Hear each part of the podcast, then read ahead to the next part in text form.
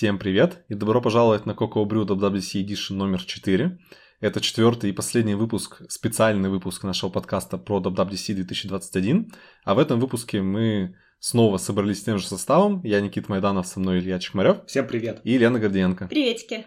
В этом выпуске мы решили оставить самое сладкое, так сказать, десерт. Просто набор из различных сессий, которые там одна-две на тему, которые нам показались интересными, и мы их решили посмотреть. Потому что все большие важные темы были уже в предыдущих выпусках. Если вы не, слушатели, не слушали, обязательно послушайте. Итак, а, переходим просто к случайному набору интересных сессий. Что же там показали? Первое, что посмотрели, вот с New in CloudKit. CloudKit, если вы не знаете, это фреймворк для работы с iCloud, да, синхронизации каких-то данных между вашими приложениями. Что там теперь нового? Там теперь есть Async Await API, то есть все современненько, можно использовать в новом свифте, красиво, улучшили privacy, э, сделали за вас encryption, э, теперь красивая новая консоль. Раньше консоль была не очень удобная, iCloud, которая в вебе. И, в общем, зонирование добавили. В общем, чуть-чуть апдейтнули. Самое главное, новая пишка. Использовать как никогда просто. Переходим дальше. Следующая сессия вообще про игры. Очень интересная мне показалась. Это про гейм-контроллеры. Сессия называется Tap into Virtual and Physical Game Controllers. Там рассказано, что если вы используете контроллеры, поддержку контроллеров в вашем приложении, то вы получите бейджик в App Store специальный. Также показано, как это через Capability включить. Рассказано про кастомизацию виртуального контроллера. Что важно, впервые в этом году появился виртуальный контроллер, который можно рисовать поверх экрана сразу с кнопочками нужными и закастомить так, как нужно под вашу игру. Даже разные иконки поставить под разные действия. В общем, шикарно. Что виртуальный, что и настоящий физический контроллер, они все работают по одному и тому же API. То есть вы просто поддерживаете API, и у вас есть поддержка контроллеров в игре. Добавили шар, э, то есть можно нажать на кнопочку и поделиться, собственно, скриншотами или видео. Запись видео буфера даже 15 секунд, как вы знаете в консолях. Последние 15 секунд, если что-то интересное произошло, вы можете это видео записать. В общем, вот. Так что контроллеры это клево. Двигаемся дальше. Вот с New in Clips. Апклипы совсем чуть-чуть обновили, показали несколько интересных идей, как можно поддержать. Кажется, что мало разработчиков поддержали апклипы, и Apple всячески мотивирует заняться поддержкой. В общем, из нового, если знаете, в вебе можно клипы показывать наверху в виде баннера, что типа этот сайт еще доступен в виде приложения, попробуй. Теперь же он на весь экран э, Safari высвечивает сразу промпт на предложение использовать апклипы. То есть еще лучше будет конверсия, видимо, в ваш апклип. Улучшили, собственно, сами эти коды, то есть их теперь можно использовать как AR-энкеры, Возможно, кстати, это нужно для Apple Glasses, или как они будут называться, что тоже неплохо. То есть, если видите где-то значок апклипы, значит, у вас будет там 3D-моделька, например. Тоже неплохо. Вот, и показали э, CLI Tool для генерации, собственно, кодов. Дальше, Mid Screen Time API. Очень интересная сессия про сразу три фреймворка. Manage Settings, Family Controls, Device Activity. В общем, это нужно для того, чтобы назначать э, запреты, сохраняя при этом privacy да, для пользователей, запреты на использование других приложений изнутри вашего приложения, если пользователь не выполнил какое-то условие. То есть, например, нужно почитать книжку 30 минут, и тогда у него он локнется, не знаю, Fortnite. Все это работает только через родительский контроль, так что вы не сможете сами себе запретить. Вот. Но в целом интересно посмотреть. В общем, это первый такой на моей памяти фреймворк прям по контролю других приложений. и целая опишка для этого. Интересно, зачем они сделали это опишкой, почему не могли это сделать системно. Хороший вопрос, возможно, из-за судебных тяжб с Касперским. Ну ладно, движемся дальше. Uh, get ready for iCloud Private Relay. Если знаете, в iCloud Plus подписке теперь будет Private Relay. Это как такой, как более усложненный VPN, то есть ваш весь трафик проксируется через Apple релеи сервера, и скрывается, собственно, IP-адрес ваш, и скрывается то, куда вы, собственно, идете, что хотите посмотреть. В общем, классная private фича, возможно, будет позволять обходить блокировки, надо будет посмотреть. Также сказано, как подготовить ваше приложение к этому. Из интересного, не HTTPS трафик, а HTTP трафик в вашем приложении будет проксироваться релеем, HTTPS трафик нет. А, также GeoIP, если вы используете, если вы определяете локацию пользователя по IP-шнику, то можете перестать это делать, это не будет работать с включенным private relay. Но какие-то зоны вы сможете определить. То есть релей определяет юзеров по зонам и дает общий, как бы абстрагированный IP-шник. Вот. Еще из интересного, внутри этих релеев все по HTTP Drop 3 по квику происходит общение. Переходим дальше. Meet Safari Web Extensions on iOS. Если вы знаете, есть такая вещь, как Safari Web Extension, собственно, там какой-нибудь блокер или прочее. Они есть на Mac, они есть на iOS, но в виде именно блокеров контента, но теперь есть полноценные экстеншены, которые вы можете перенести и начать использовать в вашем собственно, Safari. Здесь рассказано, как их реализовать. Очень классно, что есть э, Command Line Tools, который позволяет в один клик перенести, перенести уже готовый экстеншн с другого браузера сразу в Safari. В общем, очень клево. А, в Xcode показывали, как э, писать на JS, выглядит это странно. А, показан, как работает веб-дебаггер. Кстати, вот я этого не знал, но если в Safari, а, если вы знаете, там есть раздел разработчик, можно подебажить, собственно, сайты. Но можно дебажить сайты из Safari, открытого на симуляторе. Нужно в самом Safari на Mac нажать «Подключиться к симулятору», и вы откроете дебаггер Safari, страницы, которые на симуляторе. Очень интересно, прикольно, показано, как э, эти штуки поддерживать. В общем, хорошая сессия. И последнее, которое я посмотрел, это Use Camera for Keyboard Input. Если знаете, в новой iOS теперь можно использовать камеру вместо клавиатуры для того, чтобы отсканить текст. В общем, сессия небольшая, если вкратце есть возможность фильтровать, то есть сразу задать э, как input type, да, то есть что, собственно, вы ожидаете получить э, в этом филде, будь то номер телефона, или там имя пользователя, адрес. Теперь добавили новые типы данных, это shipment код, то есть э, код посылки, и э, номер э, рейса, например, да, если вы хотите сканить посадочный.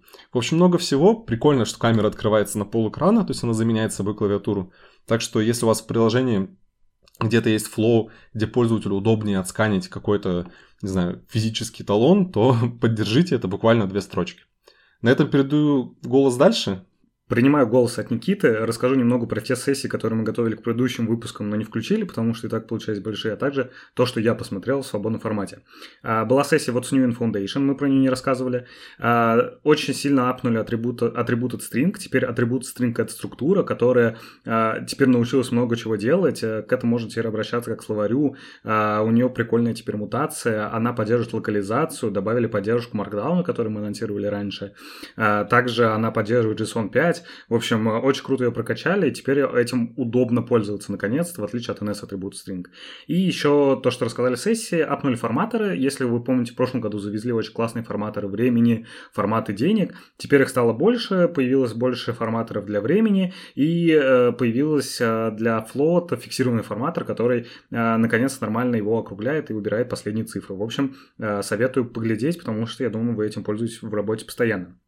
Дальше. Еще одна сессия, которая готовилась к предыдущему выпуску, называется Explore VK WebView Additions. Это, как вы знаете, работа с браузером в вашем приложении. А, немного затюнили API. А, больше в сессии рассказывалось, как его практически применять, эти новые API. Но что они сделали круто, они очень апнули связь с JS, и теперь JS из вашего приложения можно нормально управлять. Если вы работали вот с этой API, раньше нужно было вставить э, мультилайн строки, которые которых был JS-скрипт, который ранился. Теперь потихоньку Apple сама через свифтовый код делает это, то есть вам не нужно вот эти обертки для JS писать.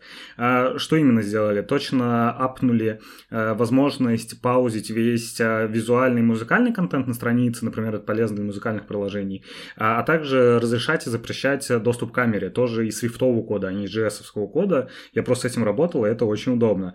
И еще такую же штуку сделали для загрузок. Теперь можно это контролировать именно свифтовым кодом. Очень удобно.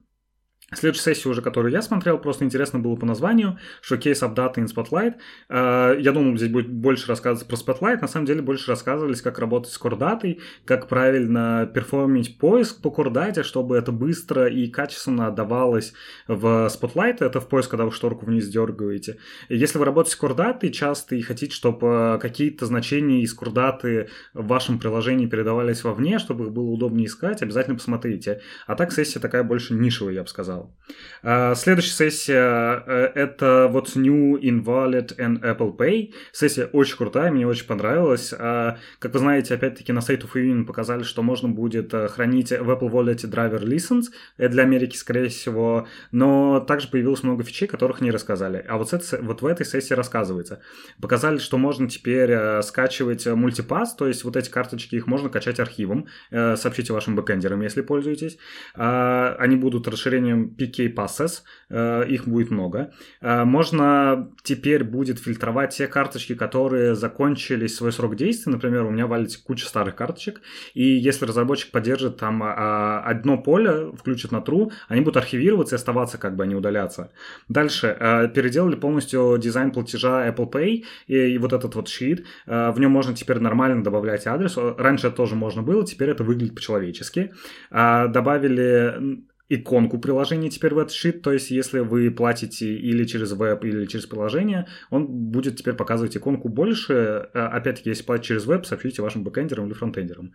Дальше э, появилась возможность делать приордеры, появилась возможность в этом же самом шите Apple Pay вводить промокоды, и там же теперь можно выбрать э, способы доставки, и, например, что от двух до пяти дней будет занимать доставка, например, это очень круто и позволит часть вашего приложение вынести вот работу с именно в оплате с Apple Pay. Мне кажется, это очень удобно. И последнюю сессию, которую я посмотрел э, как бы факультативно, Называется, э, она очень обычная, и раньше такого, да, по-моему, не было. Называется э, Meditation for Fidgety Skeptics. Э, я думал, сессия будет о том, как делать там приложение для медитации, а на самом деле ребята рассказывали, как правильно медитировать, для чего это нужно. Рассказывали ребята, которые написали целую книжку поэтому. В общем, сессия очень обычная, очень интересная. Если хотите погрузиться в медитацию, смотрите.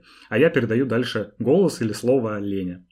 А, я решила посмотреть сессии, которые касаются дизайна. А, первая сессия оказалась мимо, она называется Build Interfaces in Style и посвящена, оказывается, нововведениям в интерфейс Builder а, в Xcode 13. В ней рассказывается, как работать с новыми стилями кнопок и чек в таблицах, как редактировать с помощью множественного выбора элементов интерфейса и как использовать новые инструменты для accessibility. И кажется, что вся эта радость будет доступна только с iOS 15. Uh, едем дальше. Uh, сессия называется Practice Audio Haptic Design. Сессия мне очень понравилась, и, как понятно из uh, названия, она посвящена фреймворку Core Haptics, а именно тому, как сделать haptic feedback гармоничным, чтобы он был синхронизирован с аудиодорожкой анимацией и ощущался ровно так, как слышится и видится. Соответственно, это поможет сделать фидбэк более приятным э, и улучшить дизайн вашего приложения. Посмотрите, если планируете добавить что-то в свою приложку. Uh, следующая сессия Discoverable Design. Ее рекомендую к просмотру всем.